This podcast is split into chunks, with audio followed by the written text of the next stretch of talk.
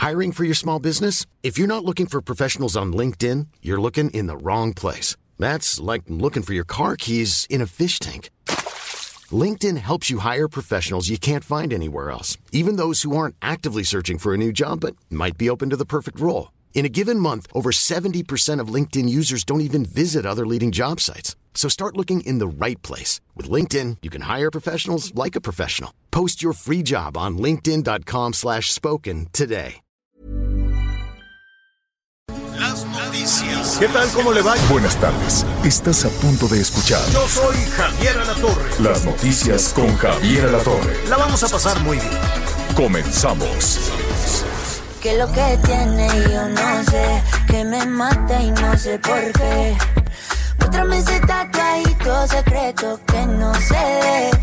Porque tú, tú, con ese tatu, tú, está pa' comerte toda todita, bebé. Bueno, muy bien, pues con esto que es eh, una especie de reggaetón, ¿será reggaetón? Creo que sí. Lo canta Rau, es un rapero puertorriqueño junto con Camilo. Bueno, pues así, porque la mañana está friecita, así se requiere ritmito, se requiere pues una buena cantidad de endorfinas, un poquito de ejercicio y vamos a ponerle buena cara a este mes. Estamos iniciando febrero, un poquito pues arriba, con ventarrones, con frío, pero vamos a echarle ganas. Anita Lomelí, ¿cómo estás? Muy buenas tardes. Hola Javier, muy buenas tardes, feliz día de la Candelaria, qué gusto saludarlos. Mañana. Eh, pues iniciamos la semana con muchas, con muchas noticias de la vacuna, de los negocios también. Hay que estar muy atentos de noticias, pues por ejemplo como las de las verificaciones, por lo pronto en el Estado de México y en la Ciudad de México, porque ya Sí. se van a reiniciar también. Y pues muy bien Javier, mira, son buenos, son pasitos que hablan de que ahí vamos para adelante, ¿no? Sí, pian pianín, pian pianito.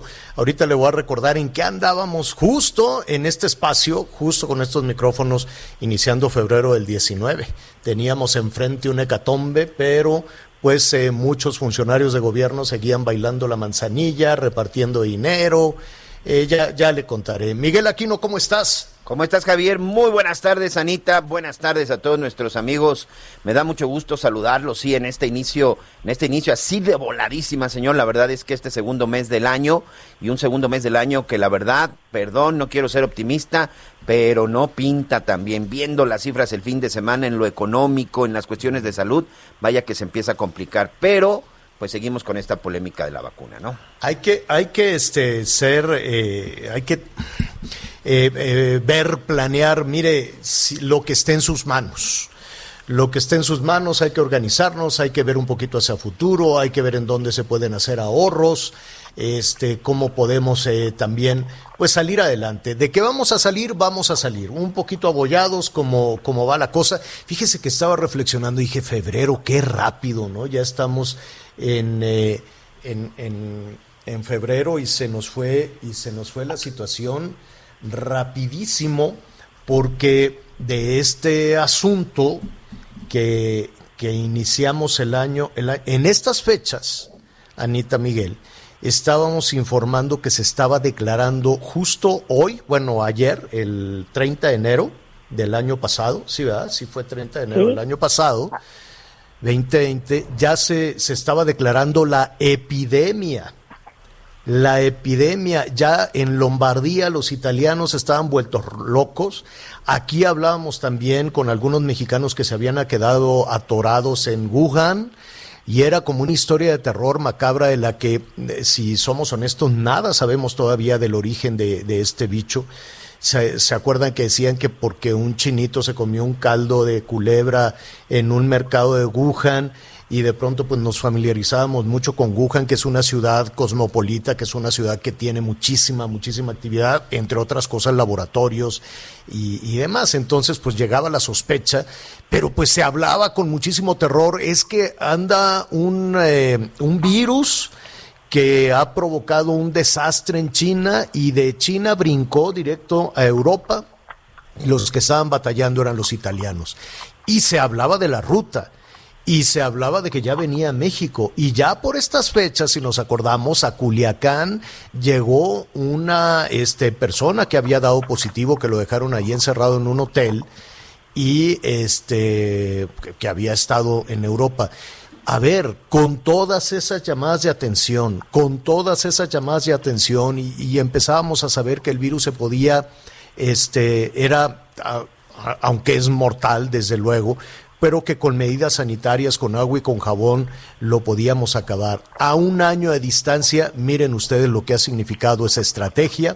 Ni se contuvo el contagio, ni se frenaron los fallecimientos. Nadie hace un año nos iba a decir que, que el número de fallecimientos que tenemos hoy rebasando los 150 mil, ya llegando a los 160 mil muertos. Decía el responsable de la estrategia algunos meses más adelante que esto iba a ser de, de, 6 mil, iba a ser una cosa brutal. Pensar en 6 mil personas muertas por el virus nos estremecía y nos sacudía y ahora en 160 mil, pues imagínese. Pero además por esas fechas, justo por estas fechas estaba eh, eh, convocando a pagarles, decían, no, vamos a suspender el aeropuerto porque es conservador, es neoliberal y porque me da la gana. Oiga, pero son 100 mil millones de pesos, no me importa, que vengan todos al Consejo les vamos a pagar y por estas fechas se pagaron los 30 mil millones de pesos y uno decía, bueno, pues entonces tendremos mucho dinero tenemos mucho dinero para cancelar una obra, obra fundamental como es un aeropuerto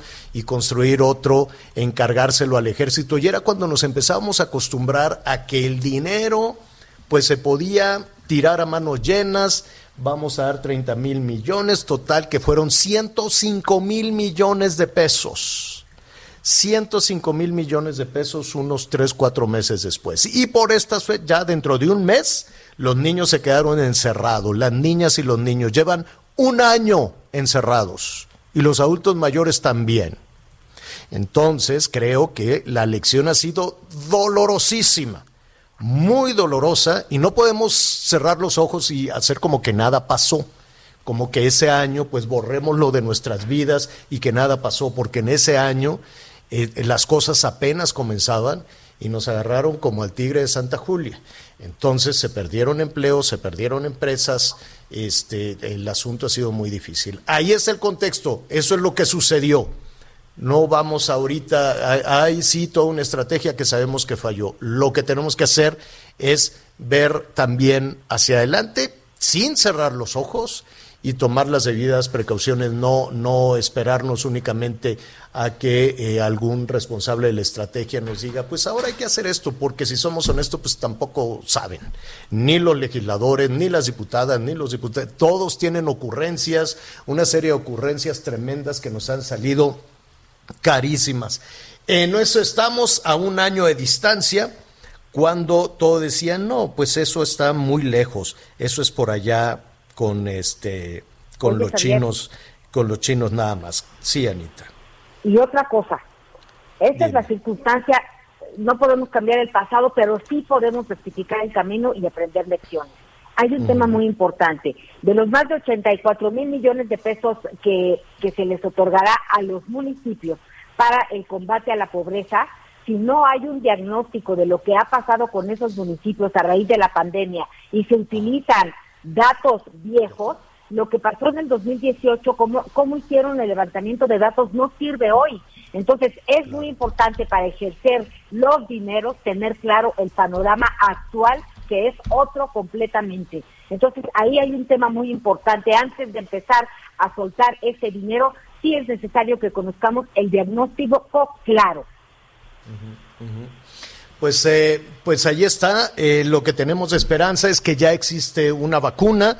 Eh, lo que tenemos además de buena noticia es que ya viene otro cargamento muy importante que va a salir esta, esta noche de Argentina con el activo para la fabricación de vacunas en México. Ya sería el segundo, que por cierto hay que ver qué sucedió, si ya envasaron el activo, que se supone que se hará en, en México de acuerdo a lo estipulado con, con AstraZeneca, lo que anuncia, anuncia esta mañana, hay que hay que ver que eso también es una buena noticia, que ya está en vuelo el segundo embarque del activo, el principio activo para fabricar 6 millones de vacunas en México, 6 millones de vacunas de AstraZeneca.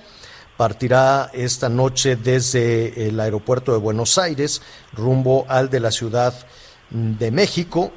Entonces, pues es una buena noticia. Es el segundo y nuestra tarea, desde luego, como periodistas, es saber qué sucedió con el primero. Pues ya lo tienen guardado, lo tienen congelado, lo tienen bodegado o ya lo están envasando cómo lo van a distribuir, porque pues este poco se ha dicho también de, de qué ha sucedido con el primer embarque de las eh, vacunas, Miguel, Anita. Sí, sin duda, sin, duda creo que esa es una de las grandes, una de las grandes preguntas. Ayer eh, leía y sobre todo escuchaba la conferencia durante la tarde y se hablaba de que nada más el día de ayer, Javier, se aplicaron solo tres mil vacunas al final sabemos que no han llegado, sabemos que hemos tenido ese problema, pero en una situación como esta, la verdad es que no se puede ni siquiera salir a presumir que se aplicaron tres mil vacunas en un solo día cuando hay países que están aplicando pues este cientos de miles, incluso hay algunas que hasta millones. Entonces, sí. creo ahora sí es, un problema de logística porque también es cierto que hay muchos países que están lejos, lejísimos todavía de este, recibir las vacunas. Por eso hay un mecanismo de la Organización de Naciones Unidas que se llama COVAX. Y este eh, mecanismo hoy anunció que, por ejemplo, algunos países eh, latinoamericanos como, como Bolivia, cual otro, El Salvador, Bolivia, El Salvador y Colombia, van a recibir este, las vacunas. También va a ser una cajita, ¿eh? no creen ustedes que, van a, que están recibiendo muchísimas. En este sistema organizado para ser equitativos, ellos van a recibir más o menos tres mil eh, vacunas. México también va a recibir de ese sistema, va a recibir de COVAX, de este sistema dispuesto por la Organización de las Naciones Unidas, pero será hasta eh, el mes que entra. Entre febrero y marzo. Entre febrero y marzo. Bueno, pues sí, yo vámonos más hacia, hacia marzo porque todo está dispuesto para febrero, que Pfizer entregue en la primer quincena de febrero, que los rusos, que ya esta semana iban a llegar miles de millones de, vacunas de los rusos, también de los chinos, pues ya veremos a ver si es cierto que van a llegar estos millones de vacunas, aunque no están todavía autorizadas Exactamente. por la COFEPRIS. Exactamente, no, pero además, este, más allá de la COFEPRIS, que bueno, la verdad es que hoy la COFEPRIS deja más dudas que, que respuestas. La propia Organización Mundial de la Salud, la OMS, Javier, en este comunicado que se da hoy por parte de COVAX, que es la coalición liderada para la Organización Mundial de la Salud y Gavi, y que tiene que ver con la Alianza de las Vacunas, incluso ellos mismos dicen, esta distribución empieza a partir de la primera quincena de febrero, porque hasta el momento este medicamento no ha sido aprobada ah, para el uso de emergencia. Se espera que esto pueda ocurrir en los próximos días, pero es una vacuna que, atención, no ha sido aprobada por los organismos internacionales, señor. Hay mucho anuncio, qué bueno, eso da este, pues un, poco de aliento, saber que están en camino, que pueden llegar las de AstraZeneca, el activo que viene de Argentina, las que vienen de China, las que vienen de Rusia, eh, Pfizer reanudando dentro de dos semanas, pues en los hechos no hay. Anuncios hay muchos, pero en los hechos hoy pues eh, ya no hay, ¿no? Las que se recibieron únicamente de Pfizer. Fíjese que hay eh, gobernadores y presidentes municipales que han insistido, que han buscado que se les, eh, que se les autorice y ahora, bueno, pues seguramente insistirán en, en buscar estas vacunas. A propósito, a propósito del tema eh, vamos a abrir aquí un, paréntesis en esta situación y le vamos a preguntar también al presidente de la Asociación Nacional de Alcaldes qué tan lejos o tan cerca pueden estar de obtener vacunas. Pero eh, me da mucho gusto saludar en este momento a Enrique Vargas, es el alcalde de Huizquilucan, es el presidente de la Asociación Nacional de Alcaldes. Enrique, ¿cómo estás? Buenas tardes. Javier, ¿cómo estás? Muy buenas tardes a ti y a todo tu auditorio. Oye, estamos en un año, además, vamos a abrir aquí un paréntesis para no mezclar el tema de las vacunas con el tema electoral, aunque me gustaría regresar un poquito más adelante con él. En el tema electoral hay un asunto, estamos ya en esta carrera electoral, las elecciones por su naturaleza, no nada más en México, sino en el mundo, son, son rudas y en un contexto además muy delicado, en este contexto donde vamos todos los mexicanos cuesta arriba. Eh, se ha hablado también de las alianzas, de la posibilidad de, alianza que ha generado también alguna confusión porque no en todos los estados el, el PAN, el PRI y el PRD irían en alianza. Sin embargo, el Estado de México, que es uno de los estados con mayor actividad y efervescencia política y el número de electores es eh, importantísimo, es fundamental, logró finalmente ponerse de acuerdo en esta alianza. Así es, Enrique. Así es, Javier. Eh, la, la sociedad civil nos estaba exigiendo a los partidos políticos ponernos de acuerdo, que fue lo que hicimos. Llegamos a una mesa en donde hubo acuerdos política para el bien de los ciudadanos. Estamos viendo lo que está pasando en nuestro país todos los días. Ahora, como bien lo dices, el tema de la vacunación, que es un desastre en nuestro país. La sociedad civil nos exigió y fue lo que hicimos. En el Estado de México ya fuimos en alianza en un frente común, PAN, PRI y PRD, en donde vamos a sacar lo mejor para los ciudadanos. El 6 de junio va a salir la ciudadanía a votar, a demostrar lo que está pasando en México. En México no podemos seguir, Javier, lo que está pasando en la Cámara de Diputados Federal, donde lo que dice el presidente es lo que se hace y es lo que eh, son las consecuencias que tenemos en México. En la próxima legislatura no va a tener mayoría calificada el presidente de la República y va a tener que regresar la política a la Cámara de Diputados por el bien de los ciudadanos. Así es que nos pusimos de acuerdo los tres partidos políticos y en las mediciones que ya están saliendo esta semana, eh, eh, en donde vamos juntos, la verdad es que, por ejemplo, en Metepec vamos 16 puntos arriba, en Naucalpan vamos hasta 18 puntos arriba, porque los ciudadanos vieron que estamos haciendo política a favor de ellos. Dime algo, Enrique, eh, Morena también va en alianza. Morena va en alianza con el, PT y Movimiento Ciudadano, si no me equivoco. Pero en su momento vimos, escuchamos algunos este, spots, algunos anuncios, y de hecho también desde la mañanera se hablaba de esta alianza como un tumor. Me refiero a la alianza del PAN, el PRI y el PRD. Así es, a ver, en lo federal va Morena, PT y Verde y en el Estado de México va Morena, PT y Nueva Alianza. Eh, primero, no son congruentes. Y es muy diferente tener una alianza del PAN, PRI y PRD, en donde somos partidos muy fuertes, que el PT en el Estado de México, en todas las menciones que traemos, trae 1.5. Nueva Alianza trae un punto. Es muy diferente esta alianza y el 6 de junio lo vamos a ver. Los ciudadanos van a salir a votar y van a decidir entre una alianza de Morena, que ya vieron cómo gobierna, o regresar al PRI, PAN y PRD, que hubo errores, claro, Javier, pero este país está hecho de instituciones, que estas instituciones fueron, fue una lucha de muchos años de mujeres y hombres, y ahora lo que está haciendo el gobierno federal es destruir esas instituciones, lo vemos todos los días, y la ciudadanía ya está cansada de eso. Traemos un problema muy fuerte de salud, pero también de economía, Javier. Caímos menos ocho puntos. ¿Qué quiere decir? Si en el 2021 crecemos dos puntos, que en este sexenio gobernado por Morena no hemos crecido un solo punto, vamos a estar en menos seis. Nos vamos a tardar cinco, siete años para poder regresar a como estábamos en el 2018. Eh, Enrique, van en esta alianza para la renovación de las, eh, de las presidencias eh, municipales.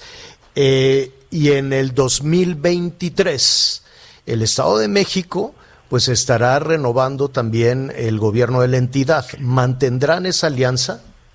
No lo sé, Javier, pero este es un primer paso muy importante en donde vamos a ganar muchos gobiernos, porque también hay que decirlo, los gobiernos municipales de Morena son los peores calificados en el Estado de México y en el país.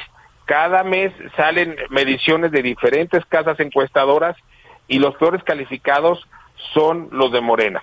En el 2021 tenemos que demostrar que estamos cerca de la ciudadanía, que estamos trabajando para ellos, de la mano de ellos, y ya después empezar otra mesa de diálogo para el 23.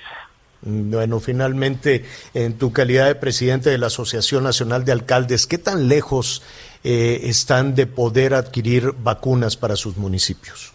A ver, Javier, dimos la batalla, Lucan fue el único gobierno que formalmente le pidió al gobierno federal poder comprar las vacunas. ¿Qué nos está pasando, Javier? Que es muy importante que la CNA lo sepa. Estamos llegando al turno 120 porque nos tardamos mucho que el gobierno federal no nos dejaba comprar. Entonces, estamos teniendo ese problema. Yo en lo personal estoy hablando a todas partes del mundo en donde eh, vea en dónde puedo comprar las vacunas para Whisky Lucan.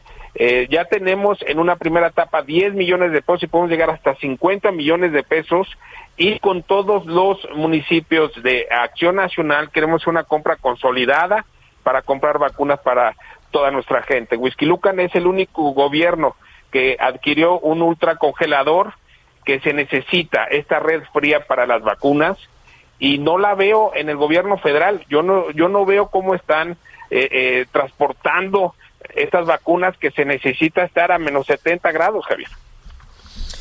Pues eh, ahí está, eh, la, la, están buscando las vacunas con todos los eh, con todos los laboratorios, incluidos los chinos y los rusos. No, este, la vacuna rusa no.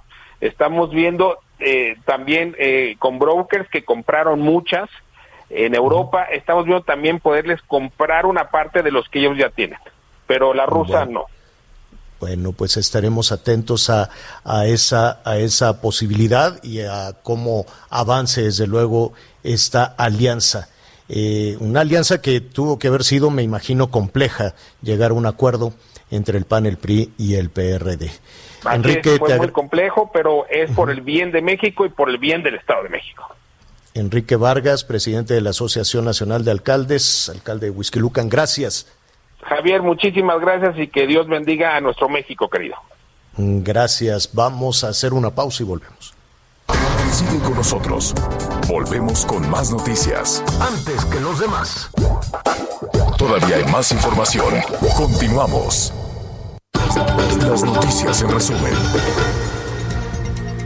Félix Salgado Macedonio, señalado por tener tres denuncias de abuso sexual, será el candidato de Morena a la gubernatura de Guerrero hasta que le sea dictada una sentencia en contra. Así lo señaló el dirigente nacional de ese partido, Mario Delgado. Más de 300 personas marcharon este domingo en Chiapas para exigir justicia por el feminicidio del estudiante de medicina Mariana Sánchez, quien apareció ahorcada tras interponer una denuncia por abuso sexual. La Fiscalía de Tamaulipas informó que hay dos mexicanos y dos guatemaltecos entre los 19 cuerpos calcinados la semana pasada en Camargo. Además, se dio a conocer que la camioneta con placas de Nuevo León hallada en los restos había sido asegurada en diciembre por el Instituto Nacional de Migración. 11 trabajadores del bar Distrito 5 de Puerto Vallarta, Jalisco, fueron sentenciados por el delito de encubrimiento tras alterar la escena del crimen del exgobernador Aristóteles Sandoval. El lunes 1 de febrero los bancos del país permanecen cerrados debido a que es día feriado en conmemoración del Día de la Constitución. El reporte carretero. Muchas gracias, saludos a todos nuestros amigos que nos acompañan en alguna carretera del país. Atención para nuestros amigos en San Luis Potosí y en Querétaro. Hay reducción de carril a la circulación por obras de mantenimiento a partir del kilómetro 159 y hasta el 156 en el tramo precisamente entre estos dos estados hacia la capital queretana. Y para nuestros amigos en el estado de Michoacán, se registró un accidente, un camión de volteo de los llamados rabones, se volteó exactamente a la altura del kilómetro 60 de la carretera que va de Carapan a Playa Azul. Ahí ya se encuentra un operativo de la Guardia Nacional. Y finalmente para nuestros amigos en Nuevo León, pues hay un cierre intermitente. Se espera que en los próximos minutos se reabra la circulación después de que se registró un accidente en el kilómetro 174 de Ciudad Victoria a Monterrey. A manejar con precaución, por favor. Digo, yo, yo yo respeto mucho todo esto de los calendarios y los puentes y lo que usted quiere y mande, pero a ver, dígame, usted que nos escucha en todo el país, realmente este, estamos para puentes. No, no sé cada quien, yo, yo respeto y la gente dirá, ay, sí, vamos a ligarlo con viernes, sábado y domingo. ¿A dónde? ¿A dónde se quiere ir? Y es más, ¿cuántas personas, me, me, pregunto, escuchándote, Anita, Miguel, y en un ratito vamos a decirle la ruta de la vacuna, pero escuchándote de que es un día para reflexionar sobre la Constitución? Quiero saber cuántas personas en este momento dicen, a ver, vamos a estarnos aquí todos en sana paz y vamos a reflexionar sobre la constitución del 17. Es un documento eh, extraordinario, es el, eje fundamental, central del Estado y de la nación, me queda clarísimo. Pero en una circunstancia como esta, creo que hay millones de personas, con los eh, miles de personas, ¿no? Por lo menos casi 700 mil personas que están ahorita buscando un empleo y un número importantísimo de personas que eh, con puente o sin puente están con la mortificación de que es un puente larguísimo y no hay dinero en la casa porque no hay empleo. Entonces, me llama mucho la atención. Por ejemplo, los comerciantes del centro de la Ciudad de México, pues sobre todo los que se dedican a la venta de artículos religiosos y vestir al niño Dios y cosas así por la, el, día Día de la Candelaria, que es el Día de la Luz, la presentación del niño en el templo, ya lo, lo, lo hemos explicado aquí, lo hablaremos también mañana, pues no tuvieron una venta, no vendieron un solo niño Dios, no vendieron un vestidito de nada y entonces están ahora viendo en el gobierno de la Ciudad de México si cambian la fecha del 2 de febrero al 30 de abril.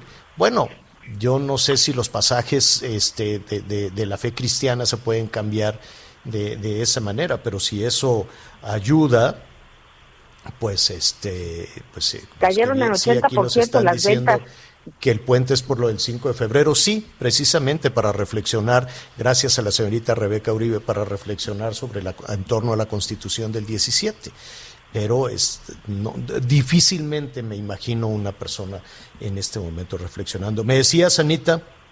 Pues que cayeron 80%, hasta 80% la venta de accesorios para los niños Dios este 2 de febrero, lo que ya platicábamos. Y además ya dijo, está diciendo en este momento la jefa de gobierno Claudia Sheinbaum que eh, eh, van a permanecer hoy cerrados los comercios del centro histórico dedicados a la venta de artículos religiosos. Dicen, lo sentimos mucho, pero todo esto va a estar cerrado, aunque sea la fecha límite para esta celebración católica.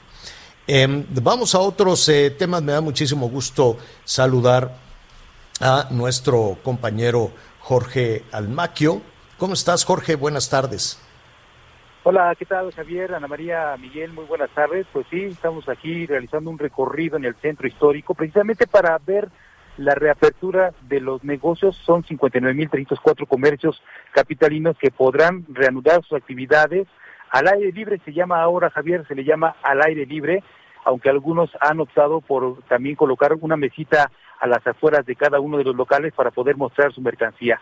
Esta es la modalidad con la reapertura en semáforo, rojo que permite, permite a muchos de los negocios poder llevar a cabo la actividad, aunque pues manifiestan también su molestia porque también señalan que no pueden mostrar toda la mercancía, tienen mucha mercancía que tienen que eh, pues enseñar para vender y no no pueden hacerlo por estas restricciones que tienen ahora. De hecho, platicamos con uno de ellos, Noé Morales, encargado de una tienda de ropa en la calle Madero. Él explicó que no podrán mostrar todos los productos que tienen y se han quedado rezagados para la venta y bueno, pues esta fue la forma en que manifestó su molestia. Escuchemos.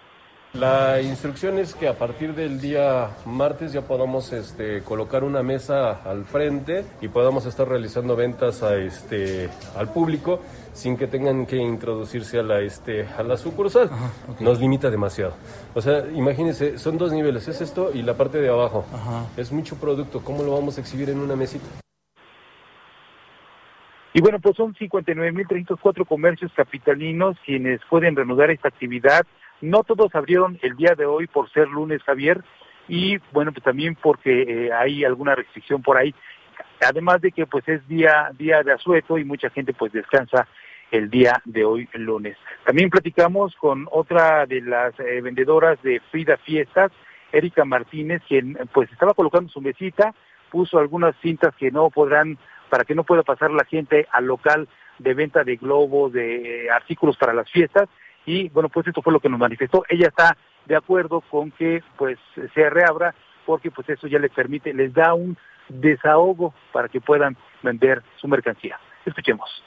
Y nada más va a ser para poder atender o mostrar la mercancía.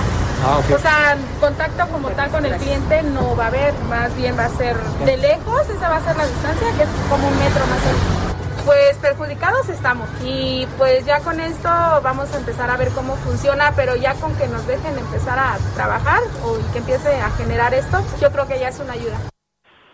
Es un respiro para los comerciantes del centro histórico, del primer cuadro de la ciudad Javier, pero no es suficiente, necesitan más, por supuesto, para vender eh, toda, toda la mercancía que se quedó ahí guardada durante toda la parte de la primera parte de la pandemia y la segunda cuando se declaró el semáforo rojo y que bueno pues esto además de que no han podido vender bueno pues tampoco tienen estos eh, apoyos económicos para poder llevar a su casa y poder sacar adelante a su familia en esta temporada de pandemia. Javier, pues parte de lo que sucede en el centro histórico.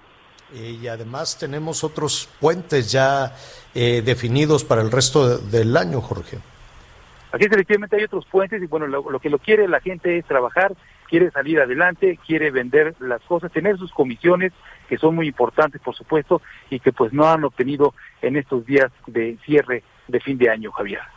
Mm, bueno, pues eh, te agradezco el reporte. Nada más dime, eh, dime algo. Pues ya decía Claudia Sheinbaum que ni modo que las tiendas de artículos religiosos y todo este tema de vestir al niño Dios y demás, seguramente, pues algunos en algunos negocios van a hacer eh, el esfuerzo y las autoridades, como ha sucedido este también en esta buena parte, en esta parte de, del centro histórico, serán de la vista gorda, pues para que la gente pueda tener algo de para llevar, para llevar a su casa.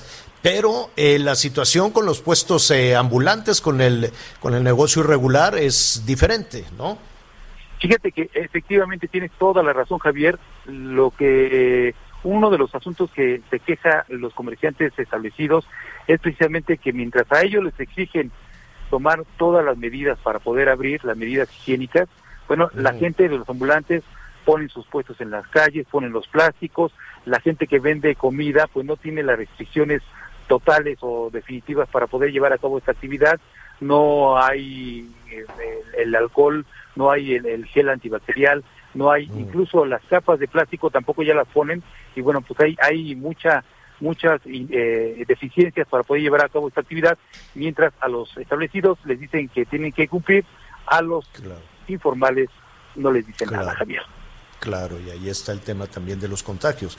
El asunto no es eh, limitar la posibilidad de, que lleven dinero a casa, sino ayudarles a que puedan hacer esta actividad cuidando su, su salud, evitando los contagios. Gracias, Jorge. Un abrazo, Javier. Buenas tardes. Gracias, gracias. Buenas tardes. Este, rápidamente, antes de, hacer una pausa, ¿cuál es la ruta, Anita, del activo que viene de, de Argentina, de AstraZeneca? Mira, fíjate Javier que cuando llega a, México, lo trasladan muy bien custodiado pues a estos laboratorios que se titulan, espérame que te estaba escuchando con otra información, A, la planta de Limón, que es la encargada de concluir el proceso. Cuenta con licencia sanitaria para envasado de productos biológicos. Y pues esta vacuna que es desarrollada por la alianza de la Universidad Oxford y el laboratorio AstraZeneca se elabora en una planta, en la planta de la empresa biotecnológica Maxiense en Buenos Aires y después a esta planta de limón llega para ser envasada. Ahora lo que necesitamos saber es cuándo terminan con el envase de, del primer del ah, primer pues arribo, ¿no? De la primera cosa. Exacto. Sí, eso, es, eso es lo yo complicado. No sé si porque el envase ya se aplica o cómo. Exactamente, sí, quedan muchas dudas. Se anuncia y es una buena noticia, no decimos que no. El canciller dice, ahí viene ya el activo. Es, no sé si va a haber desfiles, si va a haber alfombras rojas, si va a haber todo este protocolo de los hombres de negro. Ya ves que se ponen con su abrigo, su lente oscuro, parece película, y luego ponen el atril y hablan y hablan y hablan y confeti, lo que quieras, y luego ya no pasa nada. Lo, lo, importante sería evitar los desfiles, las celebraciones, los discursos y el confeti y que nos digan, mire, aquí está ya envasada la vacuna con el activo de AstraZeneca que llegó desde Buenos Aires. Pero para que eso suceda, habrá que esperar todavía un rato. Vamos a hacer una pausa y volvemos de inmediato. Sigue con nosotros. Volvemos con más noticias. Antes que los demás. Todavía hay más información. Continuamos. Las noticias en resumen.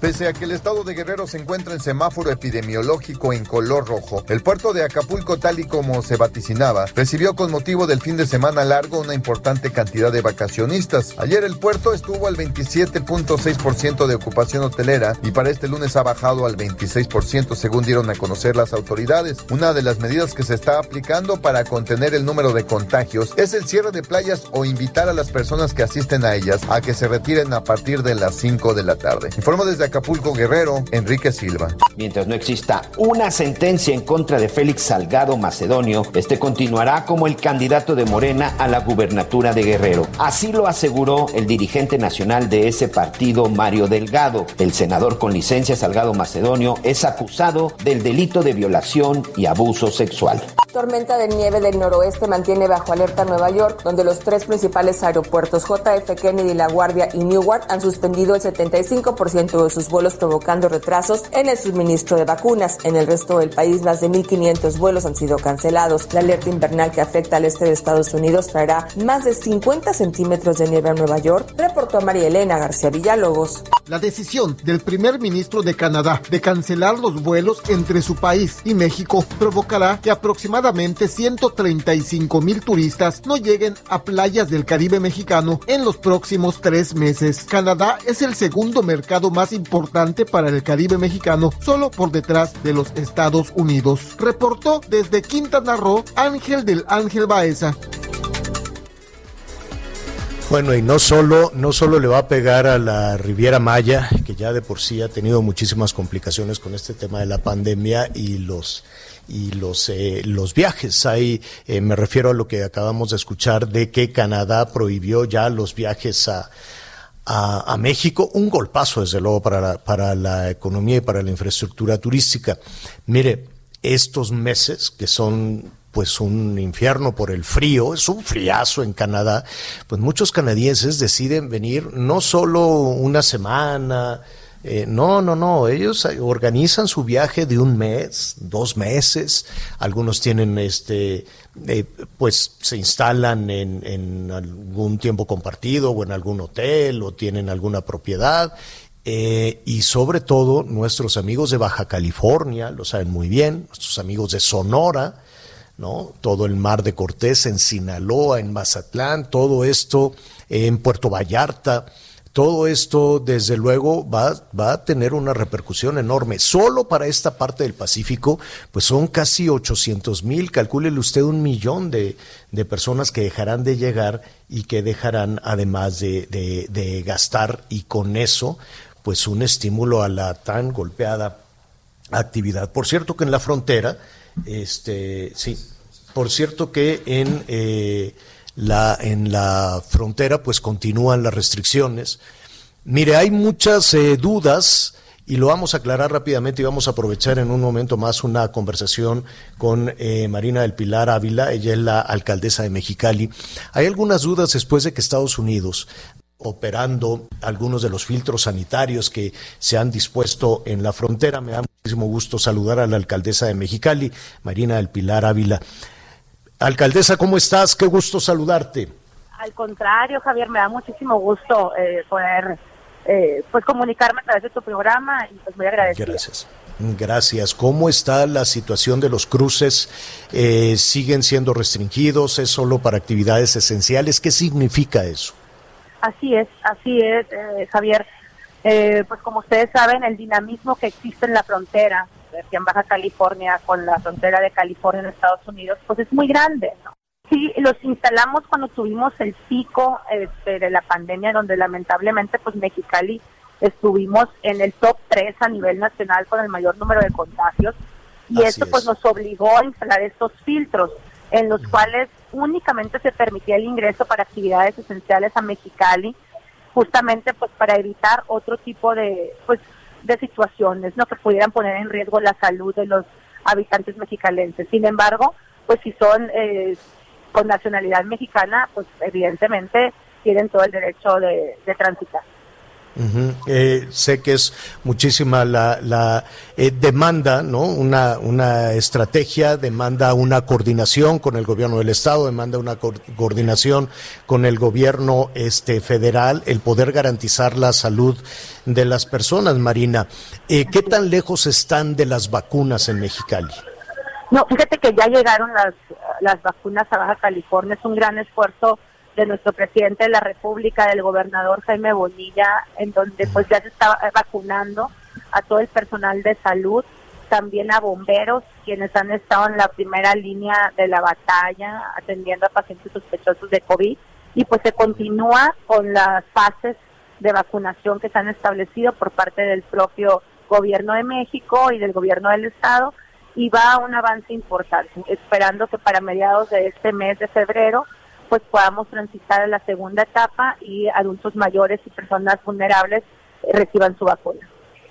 En medio, en medio de todo esto, eh, yo sé que hay que ponerle particular atención, que es prioridad la salud eh, de las personas, que sería también una prioridad garantizar que las personas puedan llevar el sustento a casa, garantizar eh, los empleos y garantizar también ese dinamismo de la actividad comercial en este punto tan dinámico entre Mexicali y Caléxico. Sin embargo, estamos, Marina, en un, en un año electoral y eso puede generar pues algo algo de ruido también en todo esto. ¿Cómo, cómo eh, conciliar estas dos situaciones? Porque tal vez tú no lo digas, Marina, pero pues tu nombre se menciona muchísimo en la contienda en la contienda para el gobierno del estado. Sí, bueno, eh, Javier, decirte que no podemos distraernos, no hay que separar los temas. Un tema es el político electoral, donde pues, sin duda se va a vivir un proceso electoral en todo el país y se cruzó un tema eh, que nos ha enfrentado, a toda la humanidad, a todos los gobiernos, que es el tema de la pandemia, que ha impactado no nada más en el ámbito de salud, sino también en el, en el ámbito económico, ¿no? Entonces, no nos podemos distraer en temas político-electorales hasta que lleguen los tiempos y en ese momento pues se da eh, la distinción, ¿no? Y sin embargo, mientras tanto, hay que seguir atendiendo las necesidades que hay en Mexicali en esta situación de la contingencia, en la reactivación económica, porque yo debo de decirte que con todo y la contingencia sanitaria, Mexicali se convirtió en la cuarta ciudad más competitiva del país y en la primera ciudad más competitiva de la frontera norte. Los empleos se han seguido generando, ha, habido eh, pues apertura de nuevos negocios, sin duda, sin duda sí hay un impacto económico fuerte, sin embargo la estrategia de reactivación económica pues se tiene que generar y por supuesto que el hecho de que ya esté la vacuna pues es una esperanza para todos.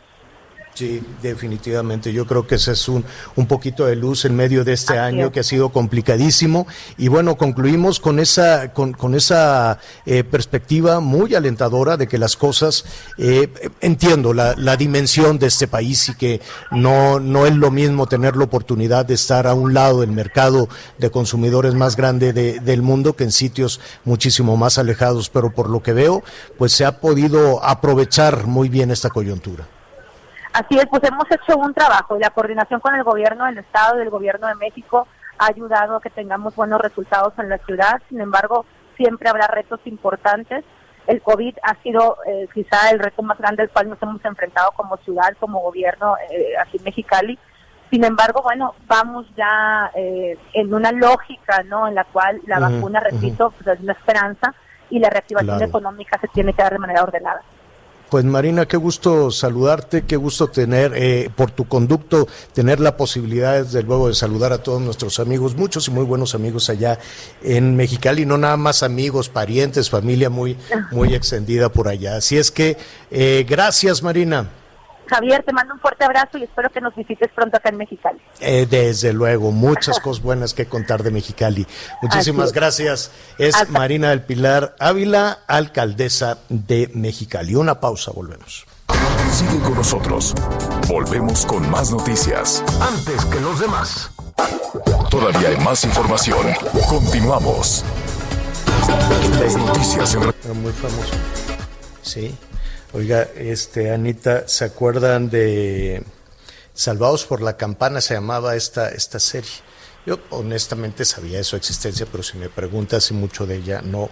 Pero sí, este, lamentablemente murió Dustin Diamond, que era precisamente actor de, de esta serie. descanse en paz. Este, ¿Cómo vamos con los comentarios, Miguelón? Mucha reacción de todos nuestros amigos, como siempre, Javier, en torno a este asunto, a este asunto de la vacuna. Dicen, eh, yo creo que ya es momento de que el gobierno nos diga realmente qué es lo que va a suceder. Ya por lo pronto, los, la gente que sigue a Estados Unidos no podrán vacunarse, entonces no tienen otra alternativa más que quedarse en México. Saludos, Javier, desde la zona de Hermosillo. Oye, por cierto, Javier, hoy nuestros amigos, este, hoy nuestros amigos de, de, Hermosillo, pues amanecieron con la, pues con la noticia, por llamarle de alguna forma, que de que por alguna situación, pues les aumentaron en algunos lugares el kilo de tortilla de maíz hasta en 20 y 21 pesos el kilo. Dicen que no entienden qué fue lo que sucedió. es un abuso 100% que nos manden todo, Miguel. Vamos a. Aquí estoy precisamente con los amigos, me están mandando información. Dice todavía la semana pasada. Que son grandes productores, junto con el sur de Sonora, el norte de Sinaloa, grandes productores de, de, maíz, de trigo, desde luego, de algodón, de todo esto. Oye, pues y también muchos, muchas preguntas sobre qué saben sobre el estado de salud del presidente de la República. Bueno, además del video que se dio a conocer hace unos días, de acuerdo con la propia secretaria de Gobernación pues se encuentra estable, recuperándose. Hoy exactamente, bueno, pues ya hizo más de una semana de que se da a conocer que el presidente de la República, pues ya positivo de coronavirus. Saludos a todos nuestros amigos hasta la zona de California, en donde dicen aquí, además de las bajas temperaturas, pues también hay muchos problemas en torno a la vacuna. Incluso hay una vacuna, que fue la de Moderna, que fueron 300 mil dosis que ya no se colocaron, que ya no se pusieron porque presentaron algunos problemas. Bueno, aquí lo que dicen nuestros amigos en la zona de California, nos están escuchando en un taller, en un taller de platería, allá nuestros amigos en el estado de California. Saludos hasta allá, por favor. Oiga, por cierto, nuestros amigos en California, eh, nuestros amigos que nos sintonizan también en... Eh, me da muchísimo gusto cuando nos llegan las llamadas de, de Argentina, de Brasil, de Europa, desde luego de todos los estados eh, de nuestro país. Estamos ya por concluir la emisión. Pero le recuerdo, es muy sencillo. Usted nada más pone javieralatorre.com. Javieralatorre.com, entonces ahí le aparece un icono. Píquele ahí y va a continuar. Vamos a continuar eh, a través de este sitio web en un ratito más. Hay muchos comentarios, todos sus llamados, todos sus comentarios. Y en nuestras redes sociales, ¿no? Arroba Javier guion bajo a la torre. Ese es el Twitter, arroba Javier guion bajo a la torre y Javier Alatorre MX, que es el Facebook, y luego le damos todo lo demás. Bueno, pues siga con nosotros, siga con nosotros. Eh, hasta aquí la emisión a través del Heraldo Radio. Muchísimas gracias por su, por su compañía. Em, ahora, pues acompáñenos en javieralatorre.com y en nuestras redes sociales. Muchísimas gracias. Gracias, Anita. Aquí estamos pendientes ya en la otra ventana.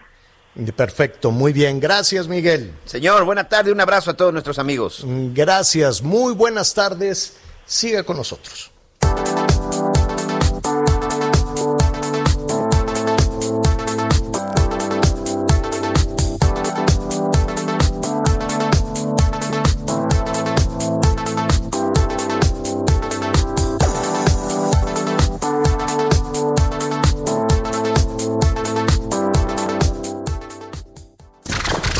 Gracias por acompañarnos en Las Noticias con Javier La Torre.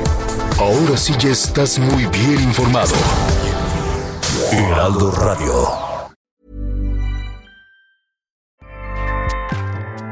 ACAST powers the world's best podcasts. Here's a show that we recommend. The Real Housewives is a guilty pleasure for most, but if you're looking to not feel guilty about that pleasure, tune in to Everything Iconic with me, Danny Pellegrino, where I break down all the messy moments and behind the scenes antics of Bravo's popular franchise. And on Everything Iconic, I also interview celebrity guests like Kelly Ripa, Kiki Palmer, Drew Barrymore, Cameron Diaz, and more about their guilty pleasures, their past work, and so much more.